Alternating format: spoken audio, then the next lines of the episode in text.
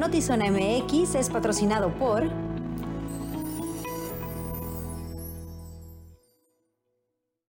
Buenas tardes, bienvenidos a Notizón MX. Les saluda con mucho gusto Alejandra Gagiola, Luis Eduardo Cantúa. Buenas tardes. Buenas tardes, Alejandra, qué gusto saludarte. De nueva cuenta, ya nos habíamos saludado aquí en el pasillo, pero esta parte de la formalidad que nunca se pierda, por favor.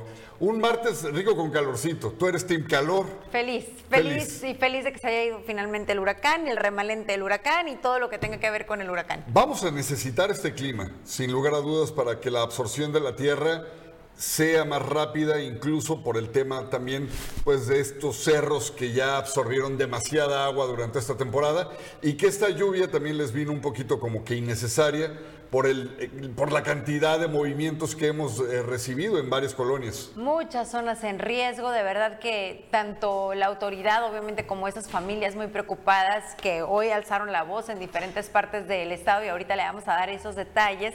Eh, puedan tomar todas las precauciones previo a la temporada de lluvias porque son bastantes las zonas que con cualquier movimiento telúrico o con cualquier lluvia persistente pueden caerse por completo. Y me asombra, Alejandra, muchísimo, y lo vamos a ver más adelante, lo vamos a discutir, pero me asombra que los tres órdenes de gobierno no meten pero ni la uña, no se acercan, no proponen, no hacen nada, no se ve maquinaria, no se ve apoyo, no se ve Sí, en la mayoría de los casos nos dicen vino una vez la gobernadora o vino una vez el secretario de gobierno y no más, ¿no? Y, imagínense para todas estas personas la incertidumbre, la zozobra, el tener que buscar otro espacio. En algunos de los casos les dan 3 mil, 4 mil pesos para renta y en Tijuana no existen eh, espacios de renta en ese precio. Entonces, ahorita le hablamos de eso, pero tenemos que empezar con la inseguridad. Así es, arrancamos. Ve usted durante la mañana de este martes un hombre fue atacado por disparos, más bien con, disparos de arma de fuego en la colonia La Morita, en la zona este de Tijuana. Qué novedad. La víctima se encontraba a bordo de un vehículo tipo eh, Mazda color verde sobre la calle Gardenias, esquina con Jacinta, cuando ahí fue baleado. Paramédicos de la Cruz Roja trasladaron al sujeto hacia un hospital para brindarle atención médica. Y solo horas después se informó que entre la calle Mutualismo y la calle Ingeniero Fernández Sánchez Ayala, en la zona norte, ocurrió otro ataque armado, cobró la vida de un hombre sin identificar de entre 35 y 40 años. Y de este incidente, un menor de 7 años que estaba jugando resultó lesionado en el brazo, por lo que fue trasladado por paramédicos de Cruz Roja para que recibieran atención médica. Que perdió la vida eh, con un ataque, lo venían siguiendo. Eh, de manera accidental, como un, daño colateral, un, niño es lesionado en un brazo, afortunadamente se encuentra fuera de peligro, fue atendido inmediatamente, es nomás una lesión en el brazo que ya se está atendiendo y estamos en la búsqueda de los responsables, tenemos alguna información y en este, en este momento eh, se está llevando a cabo un operativo eh, eh, que está en proceso en coordinación con la Fiscalía del Estado para ver si podemos lograr detener a, a los responsables. No, el menor estaba ahí eh, jugando, esta persona la vienen siguiendo y ahí es donde lamentablemente se da el ataque, pero el menor no tenía nada que ver con, con la persona que pierde la vida.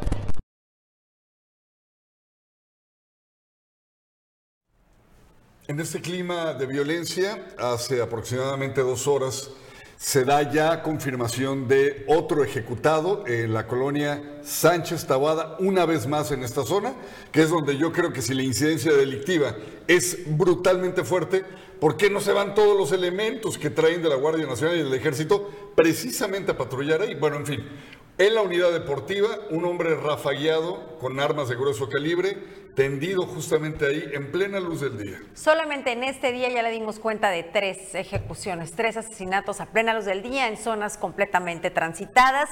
Y hay cambios en las secretarías del ayuntamiento, más no en los resultados y más adelante le vamos a decir de qué se trata. Por lo pronto, mire, un centenar de mexicalenses salieron a las calles a reclamar que no tienen servicio de electricidad para amagar a las autoridades. Tomaron la carretera Mexicali y la Rumorosa por cerca de siete horas. ¿Usted me va a responder por, mi producto que yo llevo a Tijuana? ¿Verdad que no? Yo, yo estoy poniendo riesgo de perder el trabajo con ustedes. Más de 100 mexicalenses, hartos por estar sin luz por más de cinco días, bloquearon el acceso principal de la carretera Mexicali La Rumorosa, provocando con ello caos vial y tensión entre choferes y los mismos inconformes. Desde las 9 de la mañana de este martes inició el bloqueo, donde funcionarios de los tres órdenes de gobierno buscaron la apertura de carriles cambio de la llegada de unidades de la preestatal a las colonias afectadas. No obstante que en un principio los colonos lo rechazaron, abrieron algunos carriles, se dieron algunos minutos. Muchos reprocharon el viacrucis sin energía eléctrica. Muriéndonos de sed, de hambre también, porque la comida se echó a perder. Y los aparatos. Y los aparatos ni se diga. A ver, ahora que regrese el- eh, la luz, todo va a estar echado a perder. ¿Y quién no lo va a pagar? ¿Quién no lo va a pagar? Dicen que quieren facturas. ¿De dónde vamos a sacar las facturas, oiga? Si ya tienen ya uno de lo que o, o también las hemos comprado a veces de segunda. ¿Cómo es posible que quieran factura y, o, quieren hasta la vacuna del perro? Les dijeron que por la tormenta Hillary tomaran medidas en cuanto a la alimentación y se les echó a perder el mandado. cinco horas sin luz, sí, desde el, ¿qué? Desde el viernes se fue. ¿Qué ha hecho? viernes. ¿Cómo le ha hecho? Pues como le he hecho, ahí mire, espantándome el aire con cartón. Dijeron que compráramos mandado y todo, y todo se echó a perder, que porque no íbamos a poder salir y todo se echó a perder. Funcionarios estatales y de la CFE prometían restablecer el servicio. Van a entrar dos colonias por una sola falla. O sea, el, el hecho va para que entre a pioneros? ¿Hasta para qué no hay acceso para que entre a pioneros? Mira, ya está pero no nomás es la gente, pues, o sea, Ahorita todos de que aquí ayudar a somos la los mayoría de pioneros y estamos todos, obviamente hay otras colonias, pero hay acceso para ver qué movimiento. yo me comprometo, aquí me voy a quedar, Sí, no voy a pero yo aquí te voy a digo, quedar. ok, yo te digo, hay acceso para entrar a pioneros para que la gente mire que ya están haciendo algo. Pero para ¿Dónde los demás, para los demás no hay pase. pues. Sí, pero ya vamos a ok, ya, ok, ya pasaron pioneros, hay acceso. Pon la luz en pioneros, se te abre un carril. Sí. Ok, así. La alcaldesa de Mexicali alzó la voz y pidió atención de la. CFE. para que voltee a ver a Mexicali, porque hoy en la mañana estamos recibiendo noticias de que la colonia Progreso ya están cerrando la vialidad, como lo hicieron ayer en Puebla. Es gente desesperada y manifiestan tener ya cinco días sin energía eléctrica. En Mexicali, la energía eléctrica es la diferencia entre la vida y la muerte, y eso se debe entender. Con producción de Tania Hernández para Notizona MX, redefiniendo la información, José Manuel Yepes.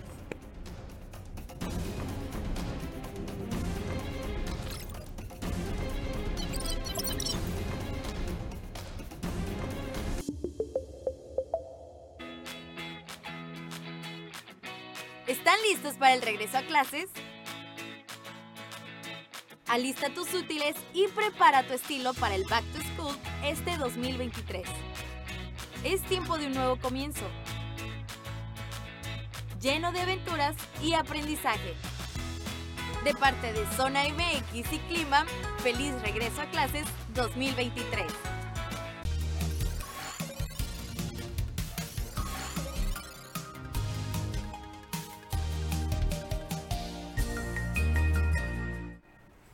Las más de 20 familias que fueron afectadas en Paseos del Vergel desde mayo de este año por un deslizamiento de tierra que les impide vivir en sus casas, se presentaron en las oficinas de la Plaza Sendero para buscar una respuesta, ya que los señalan como presuntos responsables. Los más de 20 vecinos de Paseos del Vergel, afectados por el deslave de sus viviendas que colindan con Plaza Sendero, no saben con certeza si alguien responderá por la muy probable pérdida de sus hogares. Todavía se sigue mencionando que hay, eh, fueron causados por fugas de agua y mencionan a la CES.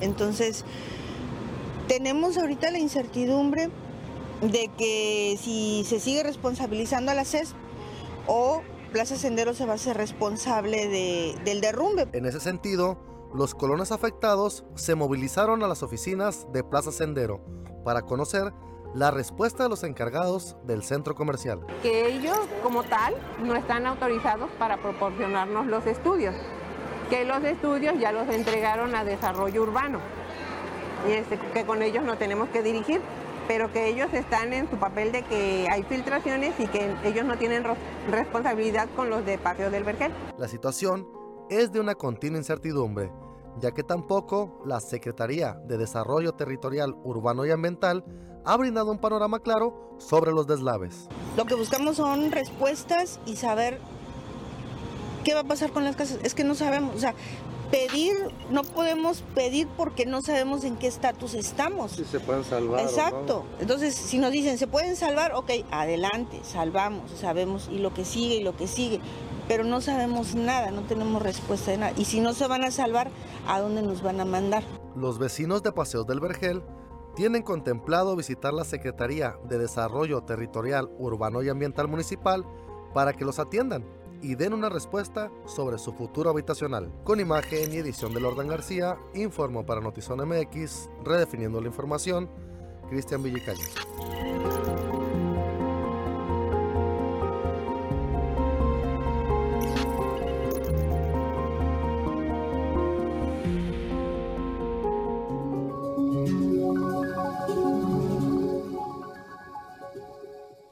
Es que vivimos en un estado o en una ciudad sin autoridad, porque la gente asume en Camino Verde, en Paseos del Vergel, en Colinas del Rey, que algo, con, que algo relacionado a una fuga de agua o algo relacionado a movimientos o trabajos que hizo o dejó de hacer la Comisión Estatal de Servicios Públicos tuvo consecuencia dire- directa con el derrumbe de sus casas. Pero no deberían de tener que estar especulando. Debería de haber una autoridad que hiciera un dictamen y que con tal dictamen se deslindaran responsabilidades. Si en este caso fuera la Plaza Sendero, no tener que estar peregrinando en todas las oficinas y con la zozobra de en dónde vivir, porque nadie les da la cara. Es eh, increíble, Alejandra, que no tengamos, para todos los efectos de la ley, una justicia que actúe en consecuencia, incluso hasta de lo más evidente eh, y, lo más básico dentro de lo que articula el engranaje de la ley, que es una denuncia. Una denuncia que tenga seguimiento. En este caso es una denuncia masiva, son varios los vecinos afectados. Un evidente riesgo de perderlo todo. Un culpable señalado porque a raíz de los movimientos de tierra, a lo que quiero llegar es, todos los elementos están dados. ¿Quién carajos protege a tanta gente de Nadie. tanto dinero? Nadie. No, me refiero a los, a los Ah, a- a los posibles culpables. Que no hacen que una simple maldita denuncia avance a favor de una respuesta y una solución. Es que ni siquiera creo que llegue a alguien los está protegiendo o alguien, simplemente alguien no está haciendo su trabajo para llegar ni siquiera al punto de determinar quién es el culpable. No creo que sepan quiénes son. No creo que le interese a la autoridad llegar al fondo del asunto y entiendo que esto no tiene relación, pero cuando la autoridad en este estado tiene ganas de ponerse de acuerdo y realmente quiere movilizar personas y eh, recursos llenan espacios para venir a ver a Marcelo Ebrard a Claudia Sheinbaum y a Dan Augusto. Entonces vemos que capacidad de movilización sí tenemos, que recursos sí tenemos. ¿Por qué no los tenemos para cosas tan básicas como esta? Porque lamentablemente la respuesta es una sola palabra, México. O sea, porque México. En todos los ámbitos de la Procuración de Justicia lo vemos.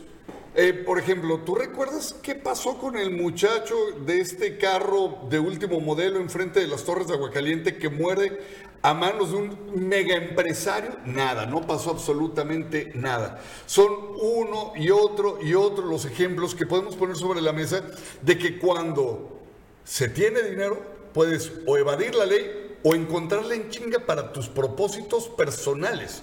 Pero si no tienes dinero y no tienes contactos y eres pueblo, pues te toca la de rífatela porque así es México. Sí, no quiero, no qui- me, me niego a aceptar tu palabra porque México también somos tú y yo.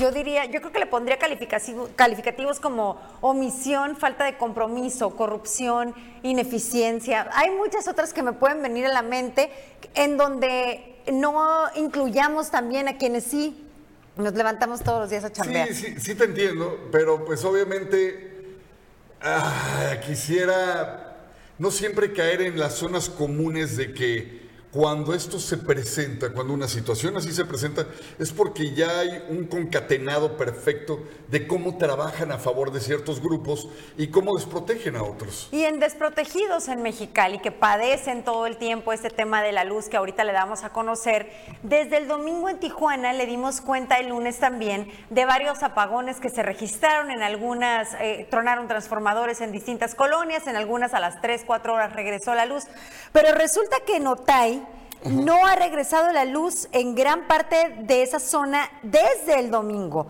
No saben si sirve el refrigerador, no, saben si sirven sus electrodomésticos y además toda la comida del refrigerador ya se les echó a perder como si estuviera la economía para estar tirando el dinero. Entonces eh, nos dice Andrea Aro que no tienen respuesta a esto, eh, situación que también eh, indigna bastante. Y otro panorama que nos plantean es que la gente invasora de casas no hace nada y uno tiene que estar pagando las casas que invaden y no hace nada el gobierno para sacarlos. Bueno, aquí no sé en qué parte pagamos, pero tienes toda la razón que hay zonas en donde incluso ellos mismos se ponen en riesgo porque este tipo de invasiones normalmente se dan en zonas eh, inseguras o en partes que en donde hay posibles deslizamientos. Entonces sí, sí hay un riesgo que la autoridad a veces atiende ahí de forma injusta, eh, pero no, no sé, Gerardo, específicamente a qué te refieras en estamos pagando, ¿no? Porque no veo aquí en dónde paguemos nosotros estas invasiones, pero tienes razón que es un tema delicado. Yo creo que se refiere a que él tiene que pagar su casa, como tú, como yo, como todos pero que hay gente que es invasora ah. y no tiene que pagar absolutamente nada por vivir en un pedazo de tierra en el que se apropiaron ya, ya entendí el Justamente hoy, eh, subiendo por la calle Segunda, saliendo de playas, antes de llegar al puentecito, la glorieta del Soler, allá hay una gasolinera y después hay un tramo que también era un verificentro. Ahí invadieron y ahora ya hasta metieron máquinas y ya están aplanando. Eh, yo me acuerdo que hace no más de un mes por parte de los dueños de esas tierras pusieron una denuncia, llegaron todas las unidades, los MPs y todo, a notificar que iban a desalojar. No se fueron, ahí están. Digo, hay invasores que, como si alguien los protegiera, pues. Entonces, eh, ya ahorita están aplanando, ya metieron máquinas, ya van a, van a hacer lo que saben hacer muy bien, apropiarse de la tierra y no haber pagado un quinto por ella. Sí, después de cierto tiempo prescribe y se pueden quedar con ella. Exacto. Pero bueno. Oiga, continuando con más, fíjese que el Ayuntamiento de Tijuana, que encabeza la alcaldesa Monserrat Caballero, anunció cuatro cambios en el gabinete municipal. En la Secretaría de Desarrollo Económico salió Alejandro Mungaray, se informó que presentó su renuncia por cuestiones de salud. En su lugar entró Luis Antonio Cañedo Angulo, quien se desempeñaba como secretario particular de presidencia. Como encargado de despacho en la Dirección de Protección Civil quedó Miguel Ángel Ceballos tras la salida de Bernardo Padilla. En la oficina, en la oficialía 01 del Registro Civil entró Angélica Félix Domínguez y como secretario particular de presidencia entró Juan Manuel Gastelum Rivera. Sí, exacto, el hijo del exalcalde panista Juan Manuel Gastelum. ¿Te gustaría disfrutar tu smartphone con más datos? Cámbiate Telcel con un plan Telcel Plus y podrás recibir 50% más gigas durante tu contrato y así gozarás la velocidad de la red 5G y redes sociales sin límite. Para más información visita tu Telcel más cercano. Cámbiate hoy mismo a Telcel, la mayor cobertura y velocidad. Hola, mi nombre es Mabril Álvarez Orozco, soy oficial de Policía de Tránsito de Playas de Rosadito. Generalmente como ciudadano eh, se comete alguna eh, falta al reglamento de tránsito, puede ser un alto, exceso de velocidad, eh, no es lo más común aquí. Entonces ese sería el motivo por el cual detendríamos la marcha, lo abordaríamos, explicaríamos el motivo y pediríamos los documentos. Casi son lo más común en esta zona de, de Playas de Rosarito. El proceso es verificar primeramente su licencia de conducir vigente y que cuente con los documentos que acrediten eh, la propiedad del vehículo, puede ser la tarjeta de circulación o, la registración si es americano. Ahora, eh, se le hace saber el motivo y se le elaboraría una infracción eh, si cuenta con los documentos. Si no los cuenta, si no cuenta con ellos, se tendría la opción de ser presentado ante el juez cívico municipal. Algunos elementos de tránsito ya contamos con terminales, ya que eh, ya es muy común que el ciudadano cuente con una tarjeta de, crédito o débito, el cual pueda eh, tener la facilidad eh, en forma oportuna hacer el, cobro de la, de la, este, de la infracción. En el momento de que sean abordados, tengan la tranquilidad que el oficial va a tomar una actitud más comprensible si es una actitud amable y comprensiva y de la mejor manera de escuchar primeramente el motivo por el cual se les aborda y segundo, en la oportunidad que se les da del uso de la palabra, manifestar eh, la conducta o el descuido que llevó a que se les abordara. Y con toda confianza son bienvenidos, asimismo deben de verificar el reglamento de tránsito de Playas de Rosadito para que no tengan ningún contratiempo. Playas de Rosarito, gobierno humano y generoso. Bomberos de Tijuana celebraron el Día del Bombero con una misa conmemorativa. Cientos de elementos del cuerpo de bomberos acudieron a la iglesia católica San Francisco de Asís, ubicada sobre la calle tercera de la zona centro, para recordar a los compañeros que se adelantaron en el camino y durante la ceremonia se llevó a cabo la colocación de placa de dos bomberos fallecidos durante el 2022-2023 recordando a Rodolfo López y al binomio canino Max de búsqueda y rescate. A la salida de la iglesia se tuvo oportunidad de platicar con uno de los exdirectores de la corporación para conocer su sentir en este día. En mi caso en particular y seguramente en el caso de muchos de mis compañeros, creo que hemos sido bomberos primero por tradición y después por convicción. Eh, bomberos es, un departamento que se rige en tradiciones, en, gente que realmente cumplió su sueño de niño de ser bombero y que hoy lo, potencializamos y que hoy lo vivimos y que hoy lo disfrutamos. Creo que no, no creo honestamente que existe un mejor trabajo en el mundo que tan gratificante, tan emocionante y tan bondadoso que es el poder prestar ayuda cuando alguien lo necesita. Entonces, pues para mí en lo personal, que provengo de papá bombero, hermano bombero, este, pues es un orgullo ser bombero de Tijuana. Posteriormente a la misa se realizó una ceremonia en el Gran Hotel Tijuana en donde se hizo entrega de herramientas y equipo de que requiere la Dirección de Bomberos para el trabajo diario. Mira, recibimos por presupuesto propio eh, seis unidades bomberas, 411 ah, pares de botas para los bomberos operativos, 365 eh, equipos forestales ah, para la protección de ellos, por parte del patronato hemos recibido alrededor de seis unidades tipo patrulla, una bombera y una unidad especializada para abastecer aire y luz, eh, entre otras cosas o herramientas pequeñas. Y eso habla de la buena gestión que hace el patronato, que hace eh, los empresarios o la iniciativa privada y del apoyo que hemos recibido de parte de ellos alcaldesa se aseguró que se encuentran eh, trabajando para dignificar la labor del bombero, pero resaltó que la entrega de más recursos queda en manos de la federación, por lo que esperan que en el ejercicio del siguiente año se autorice un incremento de hasta 5% para solventar necesidades de la corporación. En una primera parte lo hicimos, ya que adecuamos los salarios, había gente que ganaba menos del mínimo desde oficinas administrativas en adelante, ya adecuamos eso y pues siempre vamos a estar vigilantes y constantes a que puedan obtener más, más, más este, herramientas de calidad para su vida, es decir, desde un uniforme de gala que no tenían, botas que no eran operativas y nosotros poco a poco hemos ido dignificando la labor del bombero. ¿En dónde estamos? ¿Dónde estamos, chef? Alex, platícanos, ¿dónde estamos? Aquí estamos entre 14 y 15, Avenida Pino Suárez, Libertad Parte Baja. Vamos a abrir un Wiri Wiri, es un Syrah, Valle de la Grulla, Baja California. es el que lo hace? Miren, esto es nuestra estrella ahorita, el Wiri Wiri, es un, es un Syrah.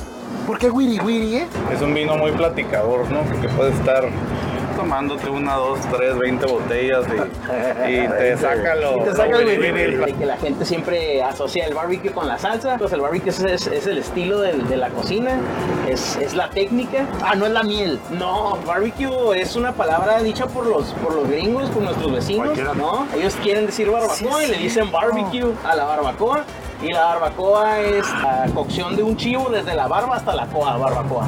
Aquí trae la costilla de cerdo, cerdo sonorense, muy importante decirlo. Que trabajamos con muchos productos de pues, origen nacional y del área. Pero para las costillas. Sobre todo si le ponemos más salsita de esta. Este. Esta, dulce. El tinto. Mire, barriquita. Este trae tratamiento en roble. Eh, qué honestidad. Sí, no, hay que ser honesto. Salud por la honestidad. Honestidad.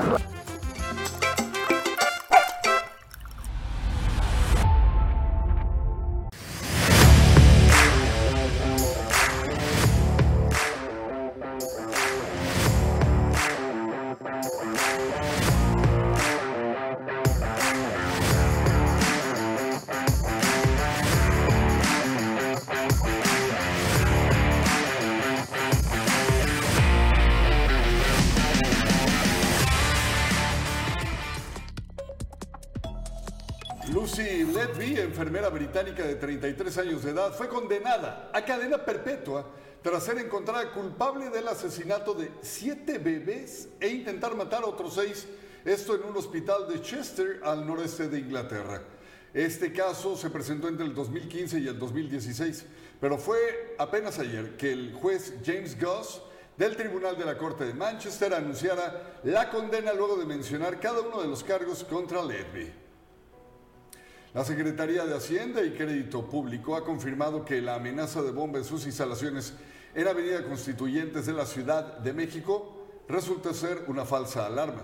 Durante la tarde de ayer, alrededor de 1.500 funcionarios de la dependencia se vieron obligados a abandonar sus puestos durante aproximadamente dos horas debido a esta amenaza. Una juez federal declaró inconstitucional el proceso para la edición y reparto de los nuevos libros de texto y ordenó al gobierno utilizar los del pasado ciclo escolar 2022-2023. Yadira Medina, jueza tercera de distrito en materia administrativa, concedió ayer el amparo promovido en abril por la Unión Nacional de Padres de Familia, que acusó a la Secretaría de Educación Pública de no ajustarse a los requisitos legales para generar nuevos libros y programas de estudio. En un gesto de agradecimiento, la intérprete Belacat sorprendió a todos al brindar un espectáculo y, obsequio a, y obsequios a las hijas de las reclusas de Santa Marta, Acatitla, que estaban celebrando, ¿qué cree?, sus 15 años dentro del penal. Con su consolidación en el género urbano latinoamericano, Bella Cat se presentó en el penal femenil para ofrecer este concierto gratuito frente a un grupo de 20 quinceañeras.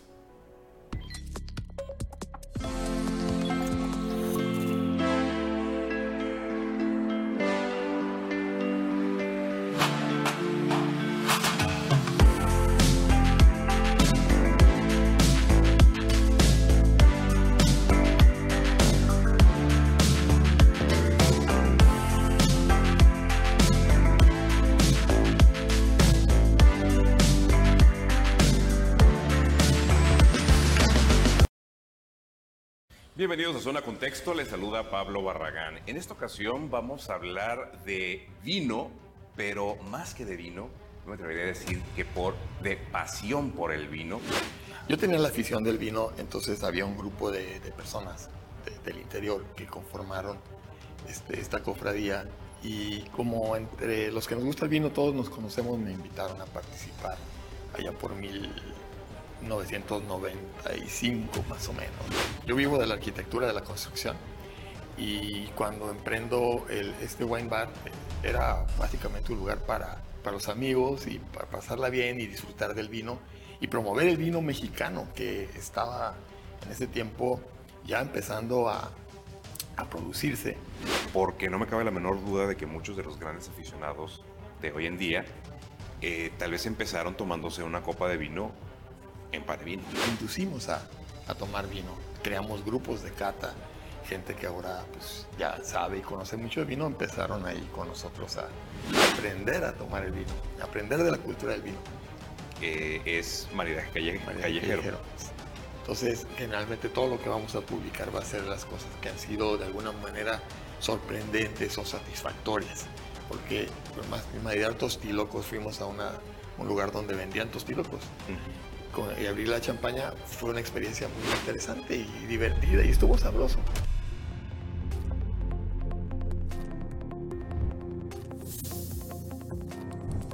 No se pierdan hoy Zona Contexto a las 7 en punto con Pablo Barragán. Los esperamos mañana en punto de las 6. Hasta mañana. Hasta mañana.